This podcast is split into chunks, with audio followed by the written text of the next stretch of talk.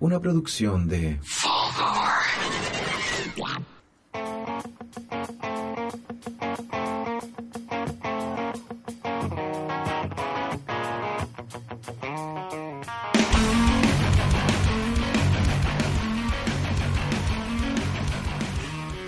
Hola, hola, hola, hola, ¿cómo están?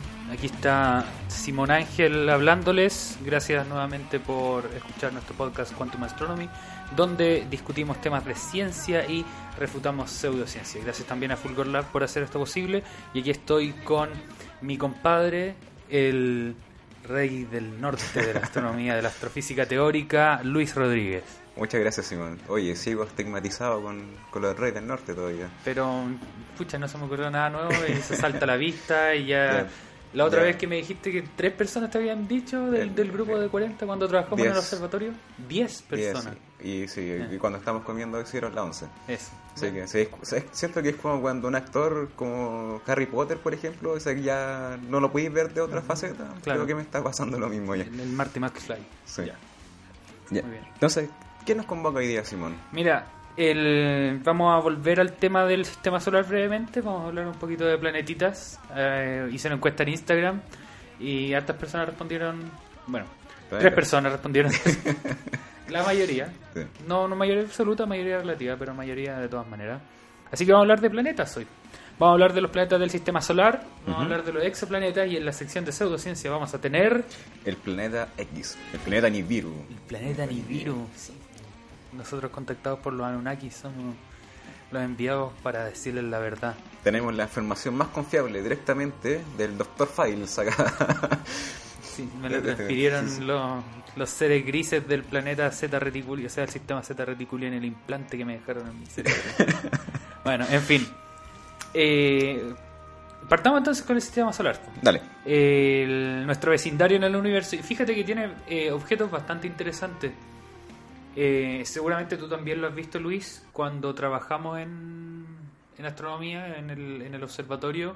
Los objetos que se llevan la, los mayores vítores o la, la- la mayor cantidad de, de reacciones positivas no son las nebulosas ni todas esas cuestiones que No, están pues. lejos, son los planetas. Es que lo que primero que te llega a ver a simple vista, pues son los objetos más brillantes que tú veis en el cielo, por lo general.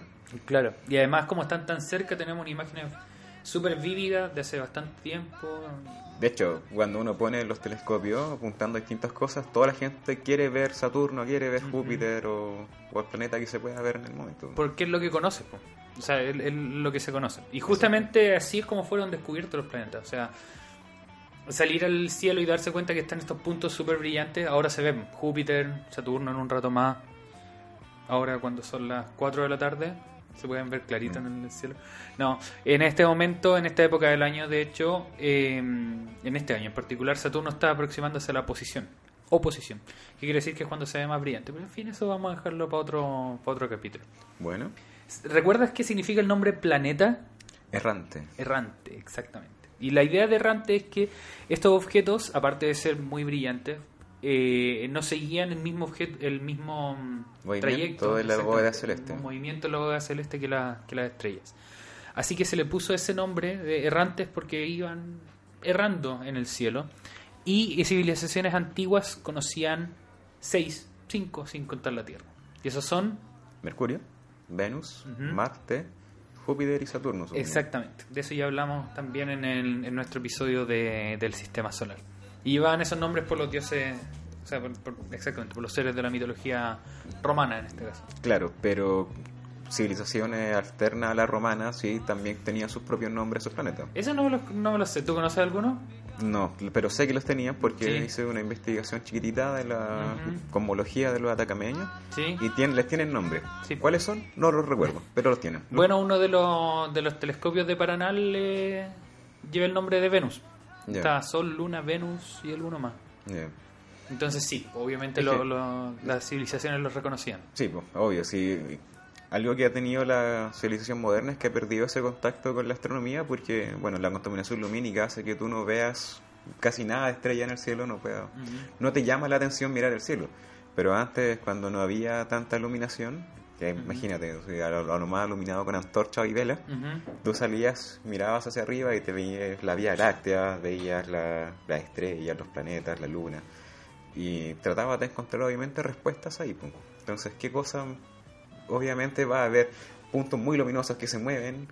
Yo creo que lo más razonable y lógico es relacionarlo con dioses y los mitos de la creación y cosas por el estilo. De hecho, eso es lo que más me gusta a mí de mm, ir a observatorio.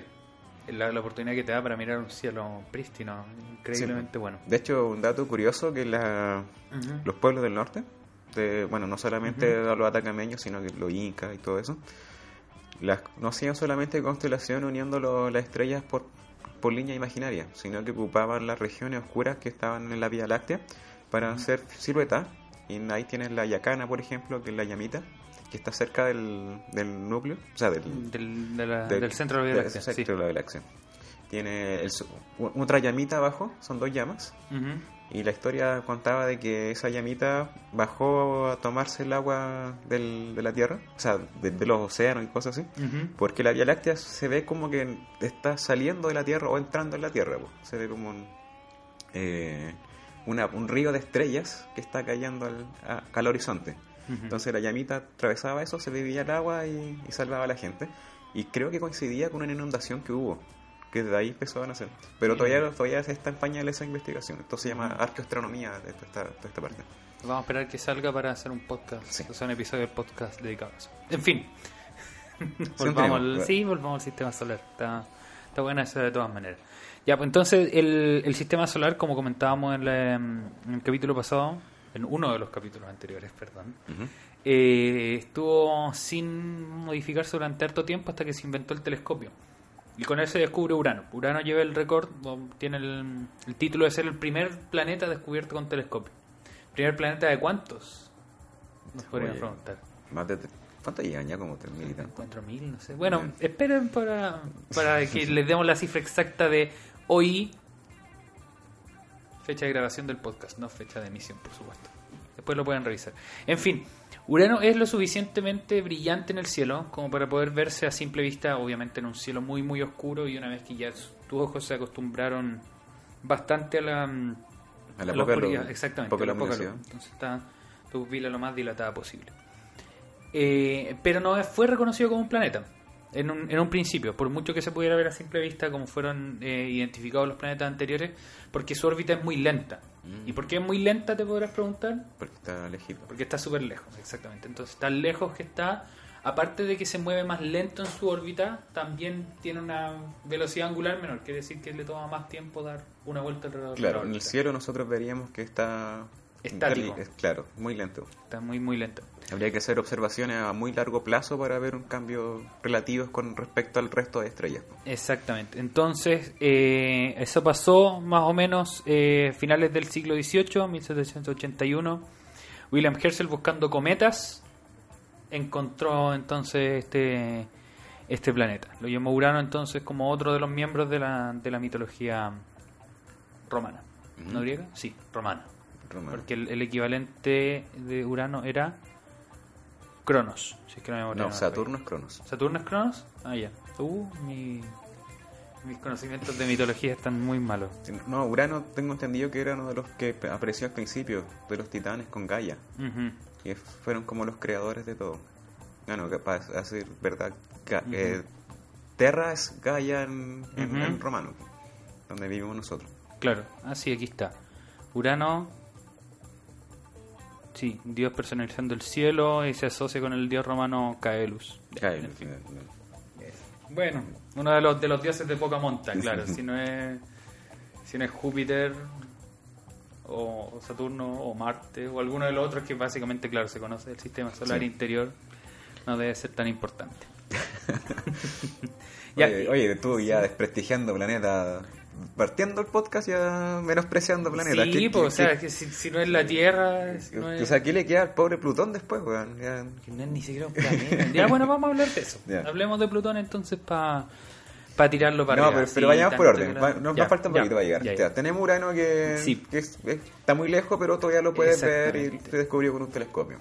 El estado de la astronomía en ese momento, desde que se descubrió Urano hasta un poco más adelante, estaba de la siguiente manera. Había que eh, hacer mediciones lo más precisas posible, o sea, ma- mapear muy bien el movimiento de los objetos en el cielo. Y en ese momento la herramienta que teníamos y de hecho la que se sigue usando hasta el momento, es la gravedad newtoniana. Exacto. Ya hablamos en algún capítulo anterior en, en qué rango es válida y que dónde se usa en el, sistema, en el sistema solar y dónde se usa la relatividad general. Prácticamente de Venus para adelante. De Venus para él, así es.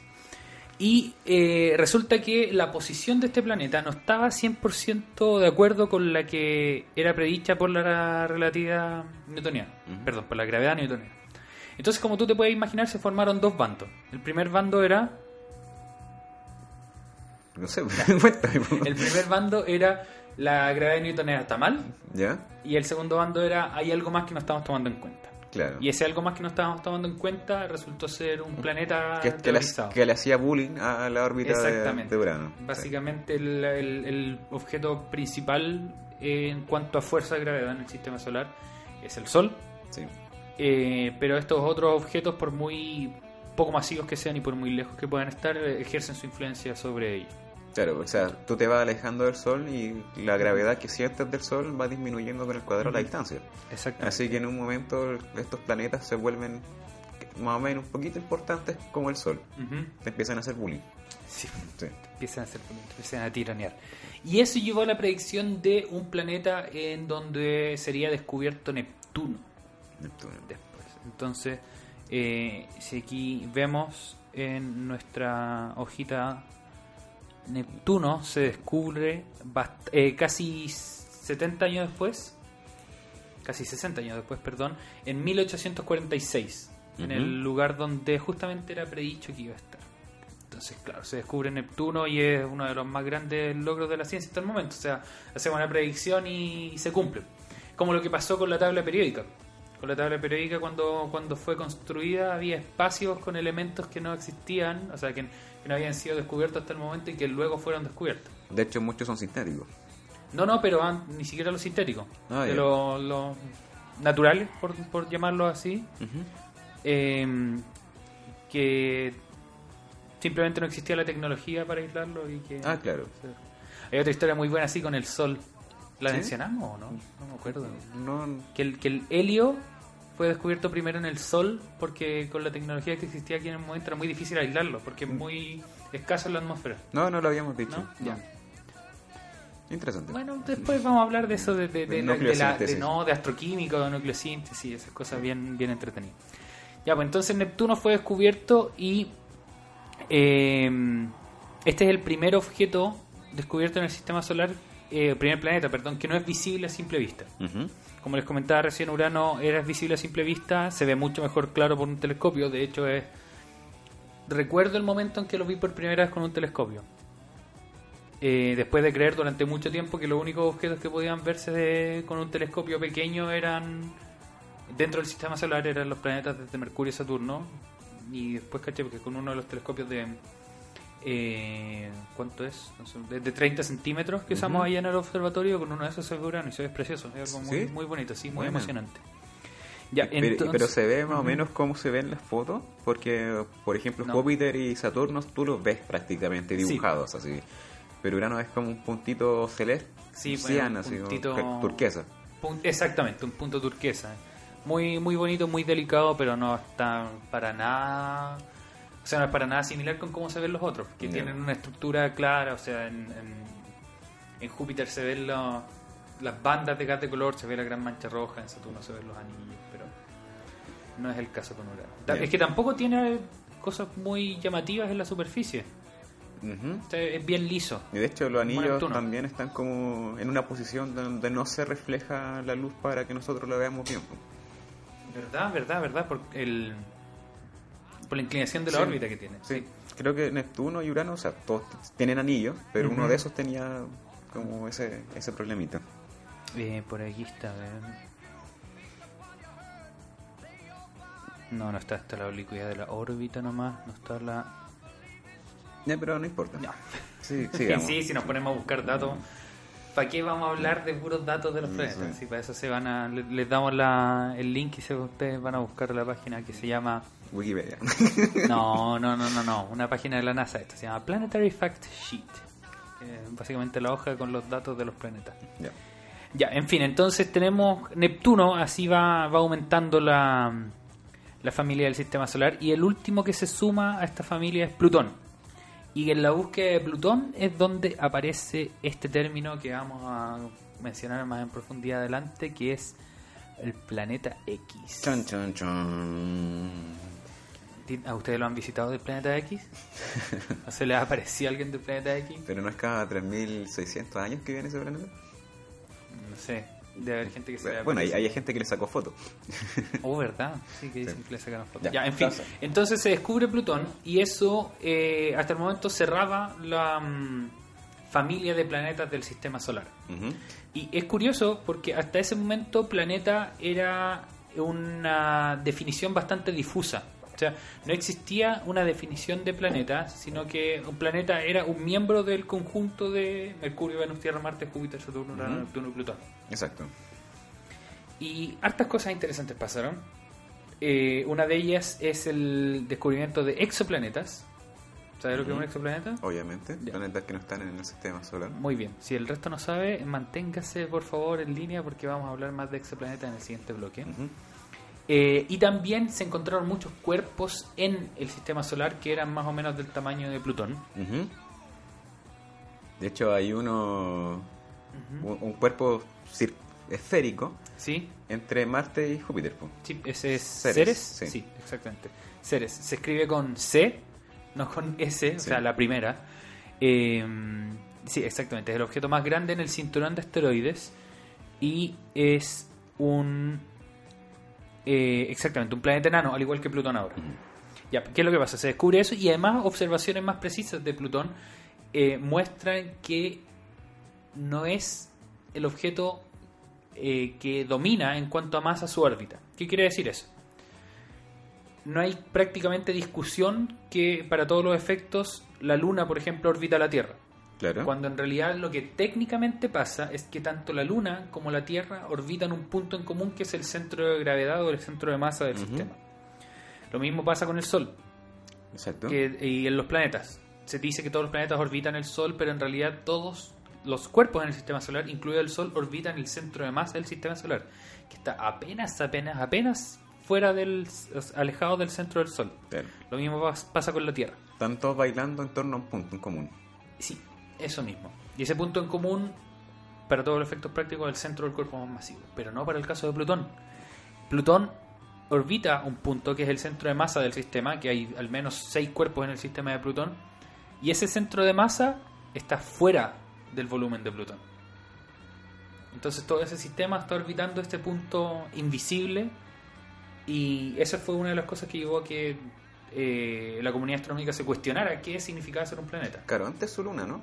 Caronte es una de las lunas. Plutón tiene una, no tiene dos, sino que tiene cinco, Cinco. lunas. Sí, así, eh, eso ha sido posible de eh, determinar gracias a observaciones del telescopio espacial Hubble y de la, New Horizon, de la visita de la sonda New Horizons. Exactamente. Y Plutón tiene un corazón. Sí, Plutón tiene un corazón, es muy tierno. Eh, ¿Esas imágenes de cuándo son? Como de hace dos años. No me acuerdo de New Horizon. 2015. Eso, 2015. Después de haber viajado. ¿Cuánto tiempo? No tengo idea. ¿Cuánto tiempo? Fue lanzada el 2006. Uh, Así yo, todavía años estábamos en media todavía. Yo estaba en segundo medio, cacho. No sabía nada. Ya sabía que quería estudiar astronomía, al menos. Bien.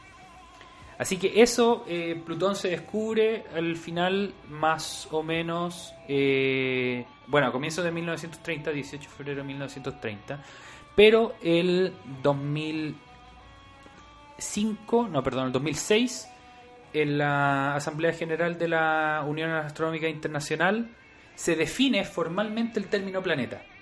¿Y cómo se define el término planeta? ¿Cómo se Simón? define estima- eh, el término planeta? Lleva eh, definido desde más o menos ese tiempo, un poco más de 10 años. Y O sea, no fue culpa de, de Tyson que lo sacaran de. De Mike Tyson, ¿Sí? No, pues de Neil de, ah, de Neil deGrasse Tyson, ya, no. No. No, no, para nada. Eh, bueno, son tres criterios que tiene que cumplir un. Exacto. Primero, está en órbita del Sol. Correcto. Entonces, la luna de la Tierra, por ejemplo, no es un planeta, porque está orbitando a la Tierra. ya. Ya, está orbitando exclusivamente al Sol, a eso me refiero. Claro. Ya. Segundo, tienes masa suficiente para eh, tener equilibrio estático. Quiere decir que tiene una forma esférica, o sea, tiene Exacto. masa, tiene una gravedad suficiente para ser autogravitante, para tener eh, una forma que se está dada, que está dada solamente por la fuerza de gravedad. Claro, por ejemplo, los asteroides no tienen una forma totalmente esférica. No, son tienen forma Son- de papa, son de zapato. irregulares. Y eso es porque la gravedad hace que la presión eh, no sea lo suficientemente grande en las estructuras para que todo se vuelva esférico. Entonces, a medida que tú vas aumentando la masa, el, el cuerpo se vuelve cada vez más esférico. Entonces hay un, como un cierto límite de, masa, de tamaño, que Ujú. hace que se vuelvan esféricos. ¿Y qué pasa, por ejemplo, si es que nosotros le pusiéramos o intentáramos construir sobre el Everest, por ejemplo? Si es que pusiéramos, si quisiéramos una montaña artificial sobre el Everest, si quisiéramos hacer una torre En el- vertical hacia arriba. Es que, claro, en algún momento romperías lo que se llama el módulo de Young, lo separarías, que es Ujú. cuánta resi- la resistencia que tiene un, un cuerpo a romperse. pues. Ujú. Entonces empezarías que a, a desmoronarse, por así decir, la, la, la montañita. Claro, porque la fuerza de gravedad es más mayor que la fuerza interna del material. Claro, por ejemplo, Dicho- lo que pasa con las montañas es que la presión que tienen eh, es como una columna de, de, de piedra, de tierra, Claro. y esa presión es más o menos constante, por un lado, porque está este módulo Young, pues, de resistividad de las rocas, por ejemplo. Sí. Y esa misma presión debería ser igual en Marte, pero por el otro lado te cambia por la gravedad que tienes. pues. Entonces, puedes tener montaña más alta. puedes tener montañas más altas y te queda más o menos proporcional a la gravedad. Entonces te va a quedar que es como unas 3, 4 veces más grande el monte Olimpo, que es el monte, o sea, el- el- el- la montaña más grande de Marte, Ajá. que va a ser como unas 3, 4 veces más grande que el, que, que el Everest. Claro, porque la gravedad en Marte es un tercio, un poquito más de un tercio de la gravedad Claro, de la Tierra. eso, eso suponiendo que están hechos más o menos el mismo material, que es una suposición más o menos buena, Sí. pero lo que te cambia el tema de la de la de las presiones por la gravedad. Exactamente. Y el tercero es que ha limpiado la vecindad alrededor de su. O sea, eh, en este caso Plutón no lo cumple porque tiene otros cuerpos que le hacen la pelea en cuanto a masa. Claro. Ese es a grandes rasgos explicarlo de... Oye, tengo una pregunta. En Sí. torno al punto 1. ¿Ya? Dices que tiene que orbitar ex- exclusivamente la estrella. Yo Sí. estoy de acuerdo, sea, ¿Ya? pero existen planetas errantes que no tengan una estrella y que hayan salido volando. Uh, qué buena pregunta. Por supuesto, y de hecho una de las teorías del planeta 9, de las que vamos a hablar en nuestra última sección, tiene que ver con capturar planetas errantes. Un planeta errante sería un planeta que se formó, eh, por ejemplo, alrededor de una estrella, pero las estrellas interactúan entre sí. Claro. Vamos a tener sistemas binarios de estrellas. Y eso genera interacciones gravitacionales bien extrañas que pueden mandar disparados otros cuerpos más pequeños. Generalmente en las interacciones gravitacionales el cuerpo menor es el que sale volando. Exactamente. Siempre los más chicos se llevan la peor parte. Sí. Es que, es que el- piensa que la fuerza gravitacional dale un, un valor, ¿Sí? pero la tú tienes una inercia que depende de tu masa. Entonces los tirones gravitacionales los van a sentir obviamente más fuertes los... O, o no es que lo sientan más fuertes, es- se hace más efectivo que salgan acelerados más, con más Claro. intensidad, por la, más, la diferencia de masa que tienen. Exactamente. La misma fuerza, menos masa, más Es claro, es como ese juego que se jugaba cuando éramos chicos, el elástico, el que donde se tomaban todo de la mano y empezaba ya a moverte así. Ah, claro. Claro, entonces claro. todos tenían como una especie de fuerza promedio, pero los más chicos son los que salían volando, porque tenían menos Exactamente. Oye, eh, para ya ir cerrando el bloque sobre este tema del sistema solar, ¿te gustaría bajar de peso bien rápido? Uf, por favor. Bueno, aquí Por les favor. presentamos un truco para bajar de peso, pero no de masa. Oh, demonios. No, así que Seguiré siendo un gordo con polar. Exactamente. Porque si ustedes se van a otros lugares del sistema solar, como por ejemplo si es que se van a Plutón, que estamos hablando de Plutón, tú, Luis Rodrigo, un ser humano de en orden de magnitud 100 kilos, Más o menos. ya más o menos, pesarías solamente 7 kilos. Wow. O te sentirías como de 7 kilos, imagínate. Esto pasa, es como lo que pasa en Dragon Ball, ¿o ¿no? En Dragon Ball ponen la... La, Y la gravedad aumentada, Exactamente, ¿no? la gravedad aumentada. Eso te pasaría, por ejemplo, en Júpiter. Wow. Júpiter, más grande del sistema solar, tú pesarías no 100, sino que 236 kilos. En la superficie. En la superficie. Bueno, en la superficie. En, la, en la parte más externa de. Júpiter. Porque Júpiter es un planeta gaseoso. Más o y- menos lo que peso después de un asado. Claro, después del fin de semana Sí. de septiembre. Bien, eh, pero esos son los planetas dentro del sistema solar y obviamente hay muchos otros planetas del sistema solar, así que para eso, eh, de eso, perdón, le vamos a hablar más tarde. Ahora vamos con música, vamos con Korn, Dale. ¿sí? Esto es Korn con 12 Planets, se llama Way Too Far.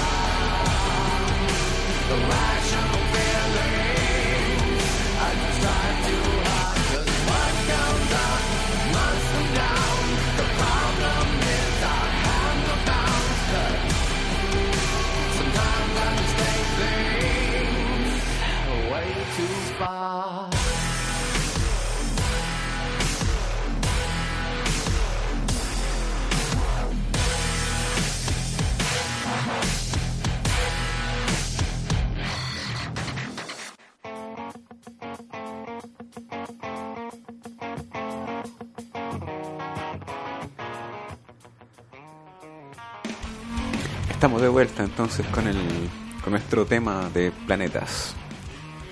Oye, me gusta la, la, canción que tenemos de, para introducir el tema. Es como feliz. Normalmente intentamos poner canciones temáticas. Ahora no, nos falló un poco la logística, pero la canción de hoy es de Moontooth, que ya lo habíamos puesto en uno de los podcasts y se llama Chroma. Y la escogí no por nada en particular, sino porque, como tú lo dijiste, suena bien. Sí en cambio el podcast pasado era como música más, más oscura, más sí. relacionado con temas oscuros. oscuros Ya. Planetas extrasolares, este tema me encanta. Sí. ¿Conoces a Giordano Bruno? Eh, obvio, obvio. ¿Qué, puedes, ¿Qué sabes de Giordano Bruno? Uh, que era un visionario. Un visionario, exactamente. Normalmente eh, eh, bueno, estas cosas pasan poco en la ciencia, pero que alguien tenga una idea así de brillante y que muchos años después se concrete. Giordano Bruno fue la primera persona que, eh, eh, que propuso que las estrellas eran soles muy distantes y que podían estar orbitados por sus propios planetas. Exactamente. Y esto pasó a finales del siglo XVI. Un adelantado a su época, Sí, amigo. un adelantado, exactamente.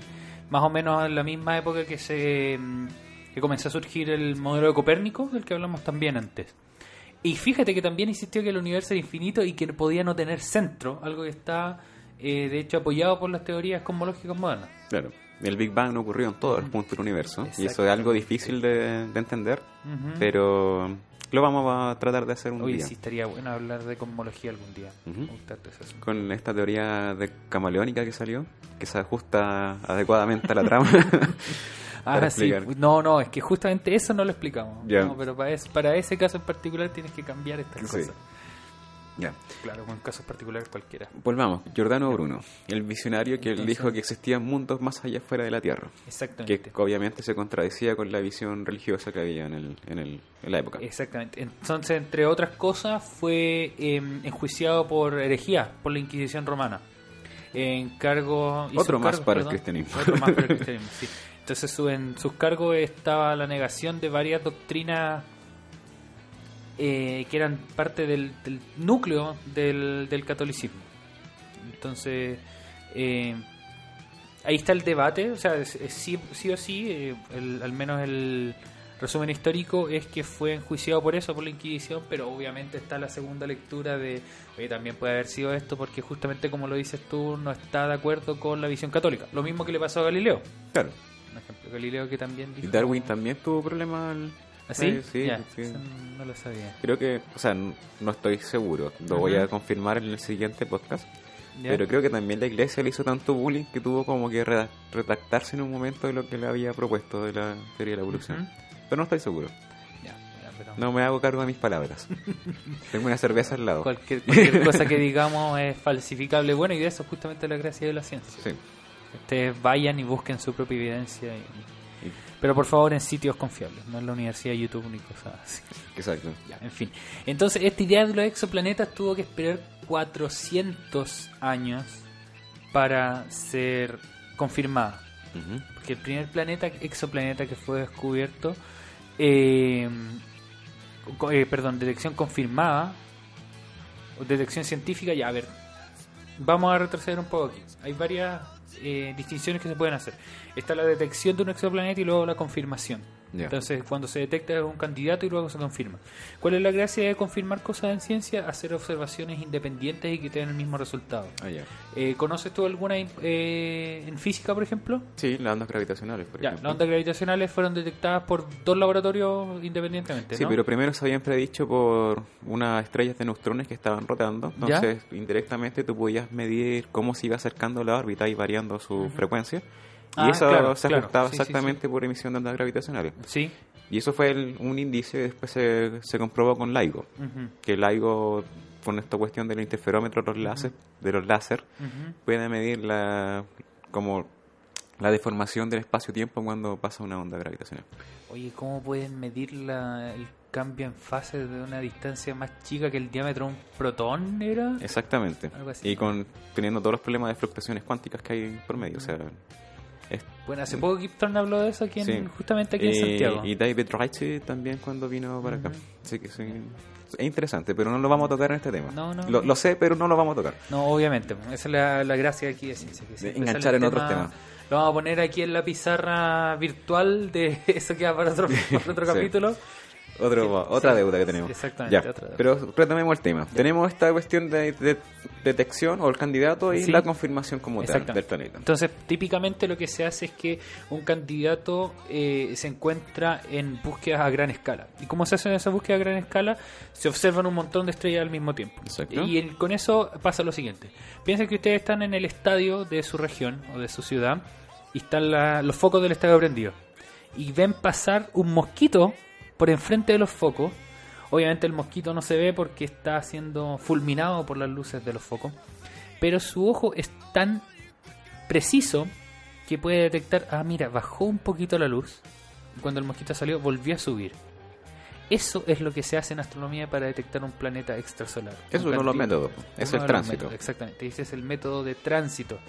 Y esto es lo que han estado haciendo varios varias campañas que observan grandes regiones del cielo eh, simultáneamente. De hecho, eso te da harta información también. Te, dice, por ejemplo, el tamaño del planeta. Sí. Porque eso es proporcional a cuánto baja la, la curva de luz. Mientras más grande el planeta, más eclipsas a la estrella y por lo tanto vas a ver una disminución más grande del brillo. También te dice el, el tema de la distancia, si no me equivoco, por el, el periodo que le tarda en, en, en dar la... como en, en Eh, atravesar la estrella, algo así. Claro, sí, sí, sí. Sí. Entonces, y sacan otras cosas también como con la cantidad de brillo que rebota, Sí. porque te la sacan no solamente cuando pasa por por delante, te baja el flujo, pero cuando estás pas- como Por estás detrás, por detrás, hay rebote de flujo. Entonces tenés como una pequeña subida de flujo, si no me equivoco. No, es una, otra bajada. Otra bajada. dejas de ver el planeta. No, pero justo antes, justo, justo, justo, justo antes, porque está rebotando la, la luz de la estrella. Ah, eh, sí. Sí, Sí, sí, sí, sí, recuerdo algo sí. así. Bueno, Ujú. con, con todas esas cuestiones sacan también como cuánta luz está rebotando del, Sí. de la cuestión y puedes sacar como informaciones sobre la composición también. Sí, puedes ver la composición atmosférica. Eso es eh, una de las maneras de saber qué, qué atmósferas Exacto. ahí afuera. Que eso es sin duda fascinante. O sea, si es que estamos pensando en qué, pas- qué va a pasar, se nos está acabando la Tierra, ¿para dónde vamos a arrancar? O si es que puede haber otras civilizaciones, como habíamos hablado pues, antes. sí, pues, de hecho eso es lo que... El, el efecto camaleón que querían reproducir es como tratar de tapar esos, esas disminuciones de flujo y aumento de flujo para que no nos vean en eh, lo extraterrestre en la Tierra. pues, Ah, sí, sí, sí. Lo habíamos comentado. Sí, lo había. Ah, ya, perdón, perdón, me confundí con lo de la teoría camaleón que habías mencionado. No, no. Ya, ya. No, ya, en fin. Entonces, bueno, así se detecta un candidato de exoplaneta y como les comentábamos, la idea es confirmarlo de otra manera y eso se confirma con eh, velocidad radial. Sí, o sea, eh, para hacer un, un ejemplo, porque la- el brillo de la estrella no solamente puede variar porque te pasa un planeta encima, pues, Claro. sino que eh, hay un montón de procesos termodinámicos en el interior de las estrellas que, bueno, incluso hay estrellas variables, se definen como Sí. tal, pues, que tienen que ver con la fluctuación de la onda. O sea, la estrella está oscilando como tal y eso te va a hacer cambios de flujo, por ejemplo. o- O manchas estelares. Sí. Equivalente a las manchas solares, hay estrellas que tienen un montón de actividad magnética. Eh, si quieren entender por qué las manchas solares están relacionadas a la actividad magnética, vayan a escuchar nuestro episodio del Pulento Sol. el pulento sol. Y eh, hay estrellas que tienen manchas solares tan grandes como el 25-30% de su superficie. Sí, Entonces, ahí les quiero dar un dato curioso de los campos magnéticos, que yo trabajé en, NMHD, magnetohidrodinámica en estrellas, y las A y las O, o sea, perdón, O, ah, sí, entre la O y la A, que son las más, de las más ¿Es la mayor masivas, temperatura? Sí. sí, son, tienen alta actividad magnética, como que se espera encontrar campos magnéticos ahí, no con tanta frecuencia, pero se espera, y tienen campos sobre los como los 100 Gauss, Y eso es. Es relativamente alto en, en- en- en términos de estrellas magnéticas, Ya. de la secuencia principal. Me refiero a secuencia principal, estrellas que estén co- eh, comiendo hidrógeno, consumiendo hidrógeno y La primera etapa de La primera etapa. Porque los remanentes estelares, cuando las estrellas mueren y dejan sus núcleos, esos remanentes tienen campo magnético alto. Pero las estrellas de secuencia principal tienen campo así como unos cientos de Gauss, pero son estas estrellas masivas. Y estrellas como el Sol y los otros tienen unos poquitos de Gauss, como un Gauss. El campo promedio del Sol es un Gauss. Pero hay algo que se llama el desierto magnético El desierto. man. que es una región que no se han encontrado campos magnéticos de estrella en esa región, como en, esa- en esos valores, y no se sabe por qué. Un otro misterio. más Otro resolver. misterio de la, de la ciencia. Cuando se resuelva, sin duda lo vamos a mencionar en el podcast. Claro, hay un vacío si tú haces como un gráfico de campos magnéticos y estrellas, así, Ujú. vas a encontrar un desierto en, en esos valores del campo magnético, como entre uno y ciento y tanto, vaya a haber un desierto. Bien, Datito curioso. Ya. Entonces teníamos el tránsito de los planetas, que pasaban, disminuían el flujo y había que comprobar de otra forma porque hay alternativas a la bajada de flujo de que nos llega. Exactamente. Y esa alternativa es la velocidad radial. Sucede que, eh, ¿te acuerdas lo que estábamos mencionando antes? Que la El estrella. centro de masa, El centro de masa, exactamente. El bamboleo de la estrella alrededor del centro de masa puede detectarse. Es mínimo, muy, muy chico. Pero hay detectores extremadamente precisos que están diseñados justamente para eso. Sí, incluso centímetros por segundo. Sí, metros por segundo creo que es lo, lo más eh, pequeño. Entonces, fíjense, algo de metros por segundo esa es la velocidad a la que caminamos comparado con velocidades de Oye, estrella. Simón, ¿y cómo es posible detectar el movimiento de esas estrellas? Porque. Porque ocurre exactamente el efecto Doppler. El efecto Doppler es eh, cómo cambia la percepción de las ondas según eh, quién la está emitiendo, que la está recibiendo, perdón, según el movimiento relativo de quién la está emitiendo, que la está Exacto. recibiendo. Entonces imagínate que yo eh, tengo una maquinita que tira pelotas en mis manos y te tira una, una pelota por segundo. ¿Ya? Pero si yo me alejo, al yo estar moviéndome hacia atrás, las pelotas a ti no te van a llegar a un metro por segundo, sino que te van a llegar más distanciadas. Exactamente. Y si me acerco, no te van a llegar a un metro por segundo, a una, una por segundo, sino que te van a llegar más juntas. Porque tu velocidad relativa va influyendo en esta frecuencia que llegan las pelotitas. Exactamente. Cada una va recorriendo una distancia más corta o más larga que la anterior y eso hace que lleguen más tarde o más rápido. Lo mismo ocurre con todas las ondas. Todas, todas, todas las ondas, incluyendo la onda de sonido, lo que hace posible el que está eh, actuando recién. Claro, Eh, la ambulancia, la o, ambulancia, el auto la de moto, carrera. Sí, o los pacos, todas esas cosas. Exacto. Y eh, también Paco pasa con... Sorry, tenía que decirlo. Exactamente. Eh, es casi un tic ya de, Sí, de colegio pala- municipal. Palabras con, con apellido. Sí. Paco, culiao, pelado, culiao, Sí. cos- cos- Sí, colegio municipal, lo siento. No, está bien, está bien. Siéntete orgulloso de tu educación. Y eh, esto pasa también con la luz, pero solamente es notorio cuando ocurre a velocidades similares a la velocidad de la onda. Entonces el sonido viaja a 340 metros por segundo y un auto viajando a 10 o 15 metros por segundo, que ya es eh, más, del 10%, casi el 10%, eh, in- introduce un cambio notorio.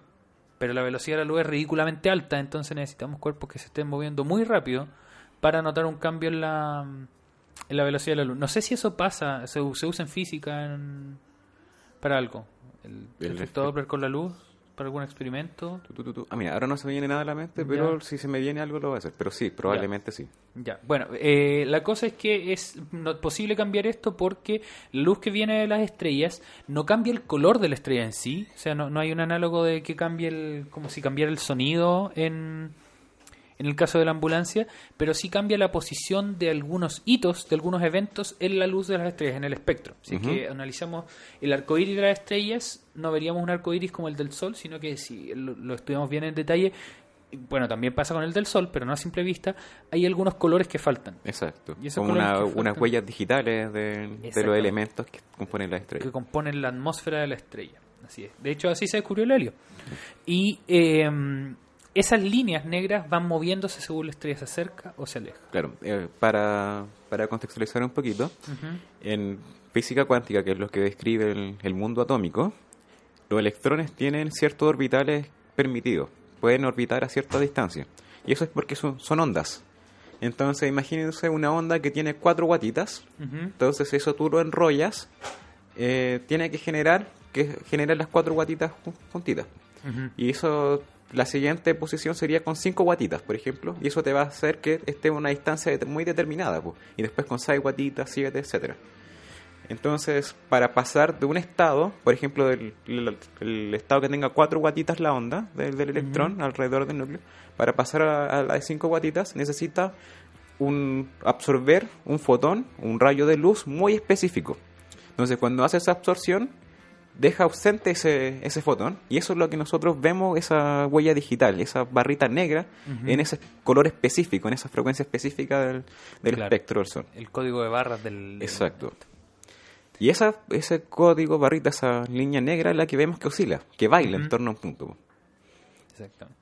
Y eso es, esa es entonces la confirmación de planeta extrasolar, que también es de por, eh, por sí solo un método de descubrimiento, eh, un método de detección, perdón, pero se usa más para seguir eh, candidatos, porque están entregándonos tantos candidatos las distintas misiones que esas son las que han hecho subir el, el número. A la fecha, podemos decir la fecha de hoy, ¿cierto? Yo creo que sí. Ya.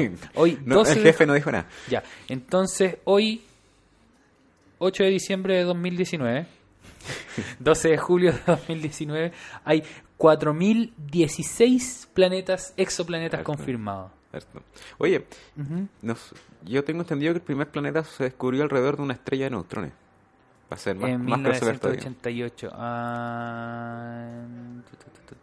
Bueno, mientras buscas es que las estrellas de Sí, neutrones cuenta, son eh, objetos compactos que, que quedan después de la muerte de una estrella mu- muy masiva, como de ocho veces la masa del Sol hacia arriba, que es el núcleo muy comprimido, alrededor de unos 10 kilómetros de radio, que gira muy rápido, del orden de casi mil veces por segundo.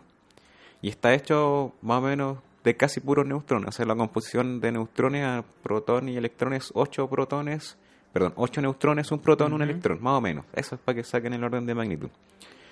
Entonces los pulsos que llegan son muy regulares y había unos que tenían unas perturbaciones. po. Y eh, esas perturbaciones eran producidas por un planeta que estaba dando vuelta alrededor de un, de un pulsar.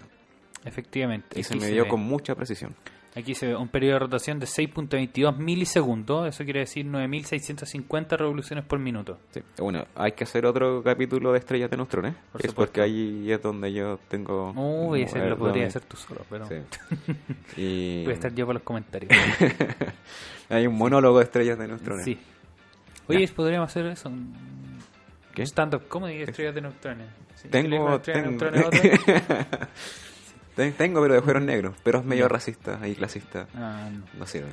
Ya, pues entonces, efectivamente, el, ah, el primer descubrimiento confirmado de planetas extrasolares fue este, 1992. Alrededor de este pulsar. Si es que quieren buscarlo, anótelo. PSR B1257 más 12. Clarito. Es que les ponen las coordenadas del, del día juliano que se descubrió y PCR es como fuente puntual de radio, de emisión de radio. Exactamente. A 2300 años luz del Sol en la constelación de Virgo. Esos fueron entonces los primeros dos de tres planetas descubiertos justamente por estas anomalías en el, En la rotación. en el pulso. De hecho, se quiere de- detectar la- el fondo de ondas, el radiación de fondo de ondas gravitacionales Sí. usando estas rotaciones de los pulsars. Ya, puesto aquí en la pizarra. Otra más. Otra más. Fondo de onda, fondo, fondo de ondas gravitacionales cósmicas, no, no sé, ya. De radiación de ondas gravitacionales. Ya, perfecto.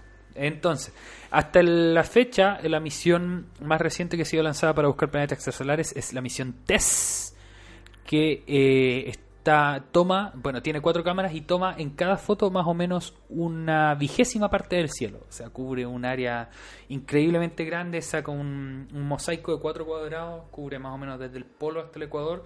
Es una cuestión fantástica. Y el, el objetivo de eso es buscar planetas similares a la Tierra en estrellas cercanas a la Tierra. Oye, la gente se debe preguntar cómo se procesan todos esos datos. ¿Hay demasiados chinos para procesar eso? No, para nada. Está todo automatizado. Se, La se- tecnología, Se pues. compilan, exactamente. Se compilan las imágenes y después se saca lo que se llama la curva de luz, que es el brillo de la estrella en función del tiempo y ahí aparecen esas bajadas que estábamos mencionando. El machine learning está aplicando muy fuerte ahora en el tema astronomía. Exactamente. Así que próximamente un computador no solamente te va a quitar tu trabajo, sino que también nos va a quitar nuestro trabajo. Amigo, usted es experimental, yo soy teórico. A menos que el computador aprenda a resolver ecuaciones, yo estoy Sí, está salvado de momento. por ahora, sí. Pero por ahora, no cantes victoria. Bien, así que ese es más o menos el estatus muy rápida de cómo estamos los exoplanetas y dos métodos de detección de los más de 10 que hay. eh, bueno, hablamos de Tres, tres. tres. hablamos de tres, sí, de los eh, tránsito, la velocidad radial y el pulsar timing variations, que se llama Sí, la pulsar timing del, variations, del, sí. del peri- del periodo de los pulsars. Y hay otro otro bacán que quizás deberíamos discutir, que es que se ha dado actualmente, el de imagen directa. Imagen directa, por Eso. supuesto. Imagen directa, de hecho, eso me lleva a un descubrimiento súper reciente. ¿Qué es imagen directa? Es tomarle la imagen al mosquito que está dando vuelta alrededor de la. A ese punto ha llegado la tecnología de ahora. Exactamente. A ese punto. Imagínense. Esto obviamente favorece planetas alrededor de estrellas no muy brillantes y que están en órbitas muy, muy amplias. O sea que orbitan bastante Y lejos de la planetas masivos, me imagino. Y planetas exactamente masivos y como principalmente gaseosos porque eh, esos tienden a tener mayor reflectividad. Exactamente. Porque obviamente mientras más reflejen luz, más, más visibles van a ser las imágenes. Claro. Y algo que me encantó, porque ustedes pueden imaginarse que esto se da más en el espectro visible, es una noticia que salió hace un par de días que de ALMA detectaron, porque en ALMA también hacen imagen directa, Sí, pero pero por las eh, longitudes de onda que se estudian en ALMA, que son de... milímetro. Exactamente, ondas de radio, esos son, eh, lo emiten objetos muy fríos. Sí, po. ¿Y sabe lo que es muy frío en el universo? El polvo. Exacto. O sea, ma- material. El polvo no interestelar. está- el polvo interestelar. O polvo circunestelar en este caso. Polvo Sí. alrededor de una estrella que queda ahí luego que la estrella se forma, pero ahí se van formando estos grumos que a la larga van a dar paso a planetas. Sí, pues. Entonces, hace un tiempo salió una estrella en la que aparecían los surquitos, los surcos. los surcos de los planetas formándose. Hace poco salió una que era un eh, planeta que tenía estaba formando lunas alrededor. Buena. Era un disco circunplanetario. Buena. Hace un par de días. Así que Si yo veía, a ver, antes que Néstor se fuera, que él era Sí. el, el- el experto en contacto que teníamos de planeta, sí, habíamos visto la cuestión de las exolunas, po. estaba recién saliendo ese paper, pero era como poco comprobado todavía, no se podía decir mucho. Pero exolunas, po, weón. Exolunas, sí. Entonces, este sistema se llama PDS-70, para que lo busquen. Eh, un descubrimiento en conjunto con ALMA y el VLT, el Very Large Telescope, ambos situados aquí en el norte de nuestro país, en el norte de Chile. Eh, yo creo que ya quedó para otro día entonces hablar de las at- eh, atmósferas de planetas extrasolares, eso lo vamos a hablar más en detalle, idealmente con eh, alguno de los expertos. Podríamos tener un invitado en el podcast. Sí, sí. Sí, ya, muy bien. Por mientras entonces nos vamos a ir a la música.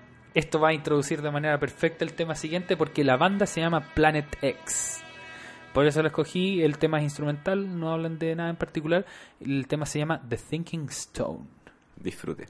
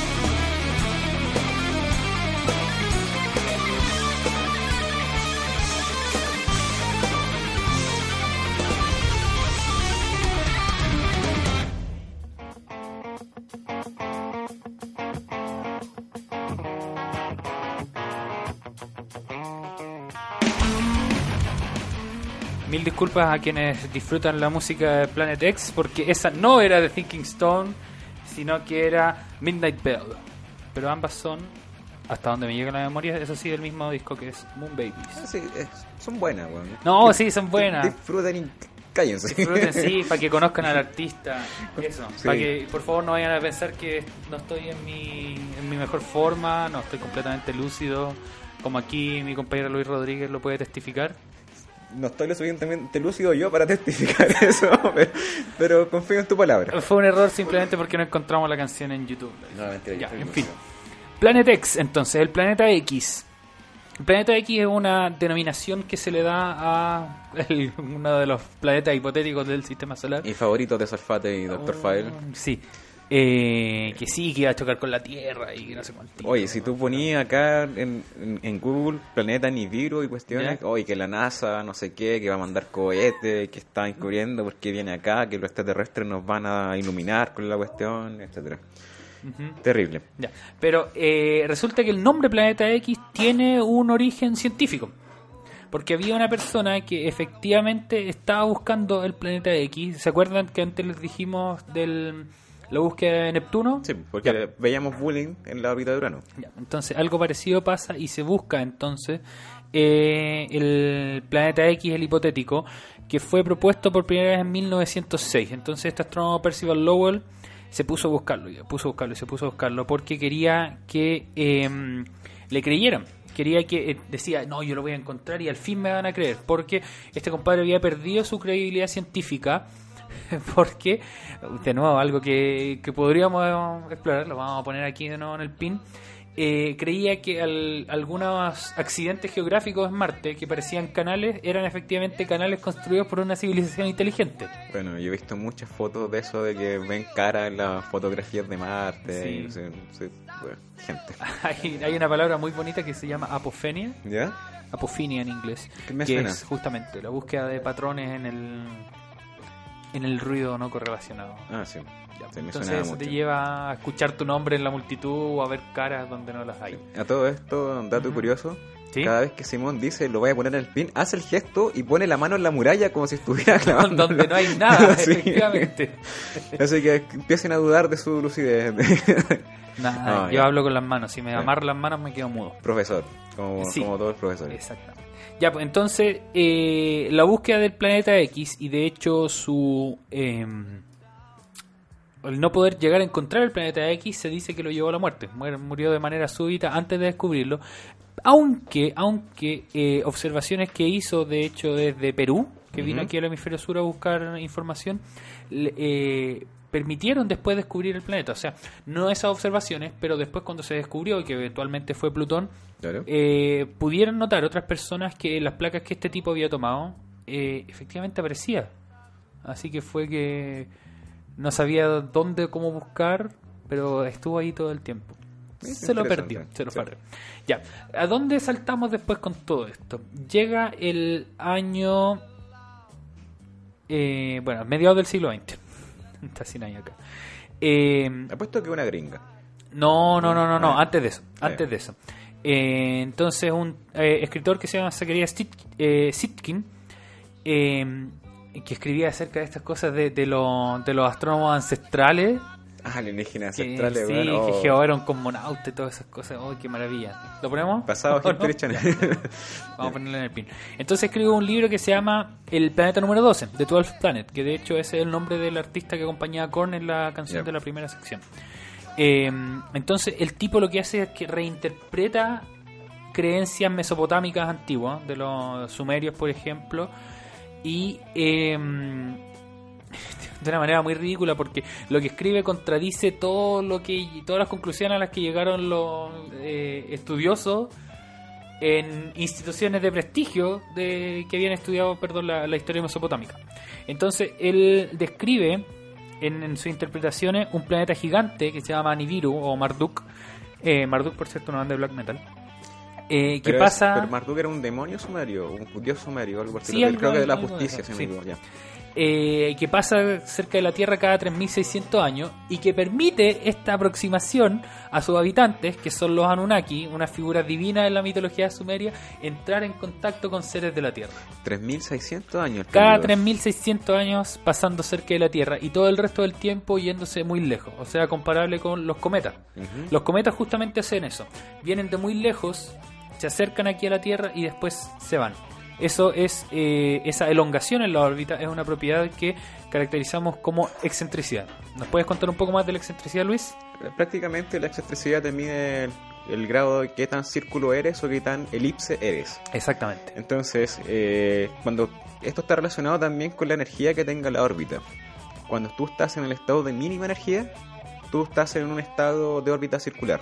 Exacto. Y a medida que tú vas aumentando la energía, la órbita se vuelve cada vez más elíptica, aumenta su excentricidad. La excentricidad va de 0 a 1. 0 eres círculo y 1 eres una elipse totalmente degenerada. Eres casi como una línea, un cigarro, por así decirlo. Entonces, cuando llegas al estado de energía igual a 0, eso quiere decir que tu energía cinética es igual a la potencial gravitatoria, Sí. quiere decir que ya estás en una órbita no, no cerrada, sino que ya empieza a tener una órbita de forma de parábola. Y si tienes energía mayor que cero, ya es una hipérbola. Entonces, ¿qué pasa con este planeta? El periodo que tiene hace que también tengas una, un semieje mayor muy grande, o sea, como Sí. una órbita extremadamente grande, pero al decir que pasa cerca de la Tierra, la elipticidad, eh, elip- no, elipticidad, no, Sí. la excentricidad, ¿verdad? Sí.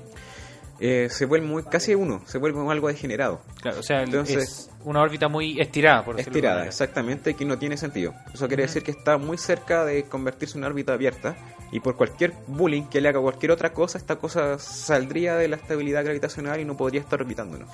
Y es, es muy raro que un cuerpo se mantenga en una órbita estable durante tanto tiempo. O sea, en ese tipo de órbita durante tanto tiempo. Claro. Una, una órbita, perdón, así de inestable durante mucho tiempo, además con cuerpos bastante masivos que hay en el sistema solar. Entonces, exactamente. eh, bueno, la, la NASA y un montón de, de- de gente de la comunidad astronómica ha negado esto porque si es que existiera un cuerpo así de, de importante, lo conoceríamos. Hubiera desestabilizado todas las otras órbitas del sistema solar. O sea, de partida ya es poco probable que exista porque cualquier bullying, como dije, se, Sí. se, se iría, Ujú. ¿cachai? Y hay gente que asegura haberle tomado fotos, pues. Si eso es lo que me llama la atención. Entonces quiere decir que está cerca Sí, para esas personas y sería lo suficientemente como imagino que lo deben describir con un planeta muy grande Sí. por ejemplo Júpiter algo así la haría bullying a toda la órbita de, las de los planetas cercanos incluso a nosotros claro Ya, entonces, eh, ¿dónde está el link con lo del, del planeta X? Porque este en este momento se em, se le llama este planeta Nibiru, Donde vienen los Anunnaki. Entonces, el planeta X resurge como eh, esta idea de em, de un, lu- un lugar mágico, algo así, o que tenga contacto con, con otros seres. Y eso también, eh, ahí también está el vínculo con lo que hablamos en el primer capítulo de Contacto Extraterrestre.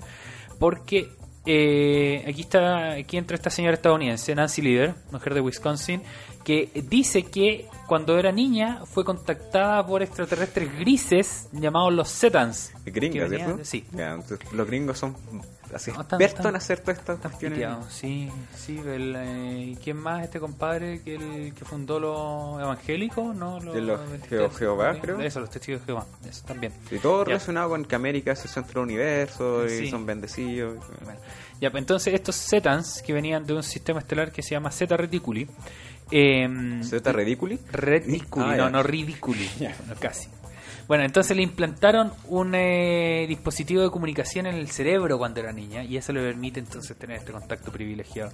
Entonces en 1995 funda el sitio web Z, Z Talk. Oye, pero ¿por qué todos estos locos se creen cerebros privilegiados? Así como yo tengo la verdad, el resto de académicos de todo el mundo están equivocados y yo tengo una mente privilegiada. así Sí, de soy grandeza. Sobre todo en Estados Unidos.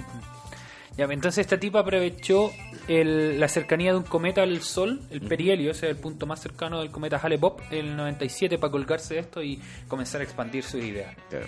Entonces dijo que estaba hablando por eh, estaba hablando por la gente esto de los Zetans que el cometa Hale-Bopp no existe, es un fraude perpetrado por aquellos que quieren eh, que quieren tener a las masas quietas, a las masas calladas hasta que es muy tarde. El Clásico. cometa Hale-Bopp no es nada más que una estrella muy distante y no se va a acercar, ya van a ver. Y obviamente entonces era mentira, porque el cometa Hale-Bopp efectivamente se, se aproxima al Sol y creo que no, no, ese fue otro. El Shoemaker Levy fue el que se destruyó con, con Júpiter. Sí, Eh, fue maravilloso. eh, uy, sí. Bueno, lo vamos a poner en el pin también. Entonces, eh, después lo cambiaron, lo cambiaron, lo cambiaron. En un momento hasta que se dijo, eh, grupos que después siguieron a la tipa, eh, vincularon esto con la catástrofe del 21 de diciembre de 2012. El fin del mundo por el ¿Verdad, calendario maya. ¿Ah? ¿Verdad que sobrevivimos a ese fin del mundo también? Sí, pues sobrevivimos a ese, al, a ver, al 2000, al 6 del 6 del 6 y al de 21 de diciembre de supongo 2012. que muchos más que no han sido tan populares. que no han sido- bueno, aquí hay otro más. Entonces, eh, un numerólogo cristiano, David Mead, Número. en el, en el 2017 revivió el cataclismo de Nibiru, o sea, el- la idea de que podía chocar este planeta con, con la Tierra, eh, vinculándolo a varios eh, versículos de la Biblia. Entonces, ¿cuál es la idea? Que el, este numerólogo cristiano tomaba la numerología de estos em, de estos versículos, o sea, convertir el código de letras, código en número, y re- eso reveló la fecha exacta en el que Nibiru llegaría. Y también basó sus predicciones en la geometría de las pirámides de Giza. Qué locura. Totalmente Y esto- correlacionado. claro. Y esto pasó entonces, él predijo, perdón, que Nibiru iba a llegar en octubre de 2017. Oh, ¿Cachai? Otro fin del mundo que sobrevivimos. no me... Octubre Yo estoy haciendo 2017. experto en esto de sobrevivir los fines del mundo. Sí. Oye, hice mi tarea mientras estabais conversando, Sí. o sea, hablando, y calculé que sí, que la distancia de Nibiru, de acuerdo al, al periodo o sea, al- Sí. de traslación, y está debería estar como a 240 unidades astronómicas de distancia, ¿Ya? mientras que Plutón está alrededor de 40. O sea, bastante lejos. eso- claro, como unas 7 veces por lo menos. Pero, eh, de todas maneras, hay algo de ciencia detrás de esto. No, no detrás de Nibiru en particular, pero eh, no ha cesado la búsqueda de otro planeta del sistema solar. Y esto es un tema científico real. Sí. Entonces aquí vamos a hacer el- el- la, la vuelta a la ciencia del, del asunto porque desde hace mucho tiempo exactamente, que es el se le llama el planeta número 9, considerando que hay 8 planetas del sistema solar porque Mercurio ya, Se fue. ya no existe. Entonces planeta 9 es un planeta hipotético en la región externa del sistema solar y eh, no se observa directamente, pero lo que sí se hace es observar los efectos gravitacionales. O sea, el bullying que se le hizo que le hace alrededor. Exactamente, el bullying que hace no alrededor de los otros planetas, sino que alrededor de otros objetos. Lo que sí se observa, lo que sí se ha observado son justamente los cometas, que como tú mencionabas antes tienen una órbita muy elíptica. Entonces pasan cerca del Sol durante un poquito de tiempo, pero la mayor parte de su órbita, que eso pueden ser 200 años, algo así, están muy lejos del Sol. Entonces se observan algunos de estos cometas que están más tirados para un lado del sistema solar, sugiriendo que hay otro cuerpo del otro lado que está mandándolos para afuera eh, por acción gravitacional. Un cuerpo que no ha sido observado, pero que se está obviamente activamente buscando. En todo caso, cabe decirte que hay planetas ya encontrados más allá de Plutón, Sí. como Eris, Makemake, por Sí. ejemplo, y un montón de otros. Todos esos son, claro, planetas enanos del tamaño de Plutón o un poco más Claro. pequeños. Este está teorizado que es bastante más grande, pero eso sí tiene una órbita mucho más grande. Tú comentabas que la órbita de, bueno, la órbita de Neptuno es de 30 unidades astronómicas, la órbita No, de Plu- Plutón era de No, Plutón tiene 40. Plutón tiene 40 ya. Este entonces tendría una órbita de más o menos 400 o 800 unidades astronómicas. O sea, ya bastante, bastante más grande. Exacto. Pero existe, hay una... Pero no intersecta con la Tierra. ¿Cómo? No, no intersecta con la Tierra, está completamente por fuera. Entonces hay una charla muy buena que yo les quiero recomendar, es una charla TED del planeta número 9, que es de Masao Sako. Charla TED y se llama The Search for Planet 9. Si ustedes quieren verla entonces las pueden buscar en YouTube o nos pueden escribir en nuestras redes sociales. ¿Cómo se llama? Masao Sako. Masao Sako. Masao Sako de. No, no, ya. Masao Sako. ya. No, Masao Saco. Entonces nos pueden escribir en nuestras redes sociales, nosotros se las podemos recomendar. Recuerden que nos pueden seguir en Instagram. Yo soy SA Ángel-bajo, Luis es Strange Pulsar Sí. y Fulgor es Fulgor Lab. O Fulgor Labs, nunca me acuerdo. Lab. Fulgor Lab, muy bien. Con B larga. Con. B larga, sí, porque ese es Fulgor Laboratorio, aquí donde estamos craneando la el, el proyecto de instrumentalidad. Instrumentación humana, ¿no? ¿Cómo era el de Evangelion? Instrumentalidad humana, no me acuerdo.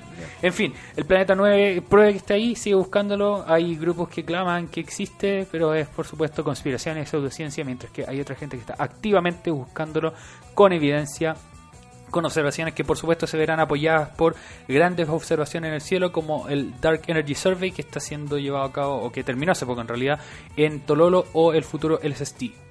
Maravilloso. Muy bien. Entonces, eso ha sido la sección de pseudociencia del planeta X, los Anunnakis y el planeta 9. en realidad. ¿Más comentarios, Luis, para el cierre? Eh, no. ¿No? Vámonos Ah, ya, para así, escueto nomás. Sí. Vámonos para la casa. Muy bien. Muchas gracias por, eh, por escucharnos. Gracias, Fulgor Lab, por hacer esto posible. Gracias, Luis, por acompañarme una vez más en esta aventura. Y nos vemos entonces en el próximo capítulo. Nos vamos Nos vamos. con Sarah Longfield. Esta es Nexus.